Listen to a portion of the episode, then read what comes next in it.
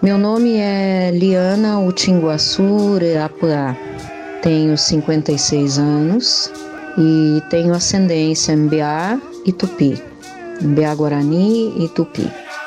Eu procuro né, sempre respeitar muito o Nhanderecó e a toda maneira da comunidade se movimentar em relação à conduta e para isso existem os caraí, os tiramoi, os pajés, as avós. Agora, percepção pessoal Existe uma necessidade de muito cuidado aí nessa correlação ou nessa interlocução ou nessa troca de saberes. Porque o que, que acaba acontecendo muitas vezes é um risco a que se está exposto constantemente e esse risco ele está é assim diretamente, né? As mulheres indígenas, as crianças, eh, os homens, né? Todos estão expostos a toda uma tentação e sedução do mundo urbano. Então, eu acredito e busco trabalhar nesse sentido, né? Que tenha que se dar mais trocas de saberes e mais ênfase e apoio junto às escolas. A Lei 11645, que não só se restringe à cultura indígena, mas também africana e tantas outras culturas de base, né? Tem que haver uma maior interlocução aí. Isso, é, particularmente, sempre que tenho oportunidade, venho fazendo e registrando. E outras questões né, que nós percebemos é que os saques emocionais, saques culturais, seguem acontecendo e muitas vezes se dá de uma forma tão sutil, quase imperceptível, mas acontece debaixo do nosso nariz o tempo todo.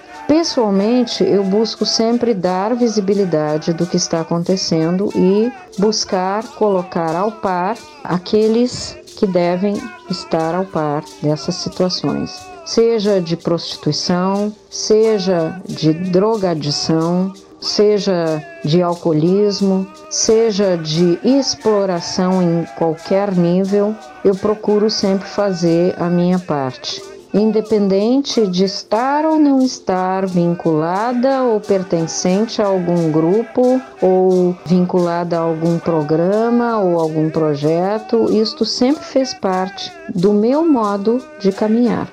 Nós temos uma linha de práticas que não se restringe a indígena ou não indígena, e sim é, a pessoas que necessitam. E é um trabalho também que é um servir. Então vamos trocar a palavra aí trabalho por um servir, onde não se tem envolvido o comércio do espírito em hipótese alguma.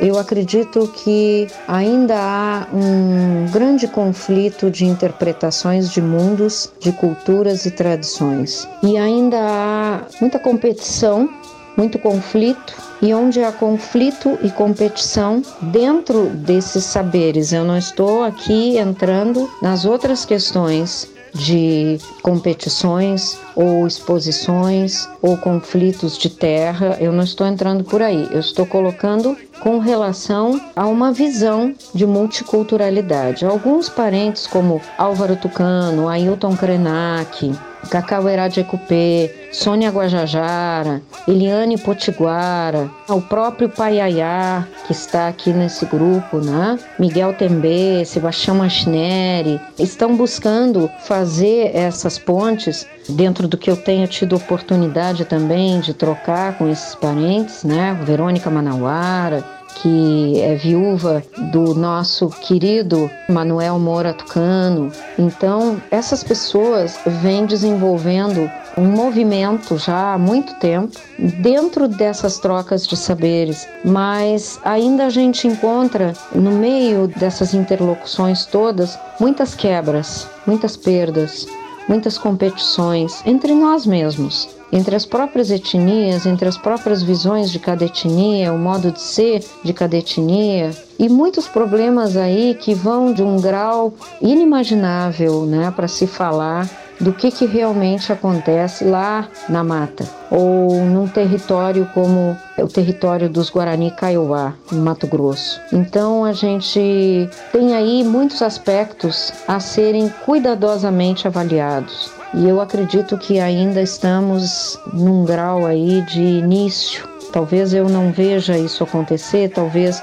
os parentes não vejam, talvez os nossos bisnetos, tataranetos venham a usufruir de um mundo diferente, é onde se possa respeitar o modo de ser de cada cultura sem uma imposição, sem soberbas, sem prepotências, sem desrespeitos ao modo de ser de cada um, seja no Brasil ou não. Mas no Brasil, essa multiculturalidade ainda está muito restrita essa visão né, ainda está muito restrita e muito competitiva e, e muito frágil.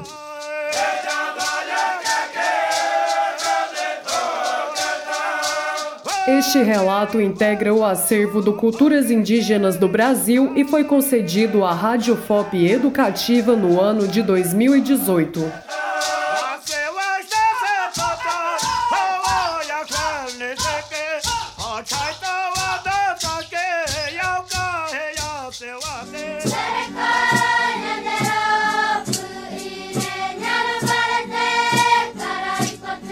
Vozes dos Povos Originários do Brasil. Direção: Glaucio Santos, Helena Azevedo Paulo de Almeida e Cimei Gonderim. Roteirização: Jennifer Santos Ferreira e Samuel Reis. Produção: Sistema UFOP de Rádio e Roquete Pinto Comunicação Educativa. Realização: Universidade Federal de Ouro Preto.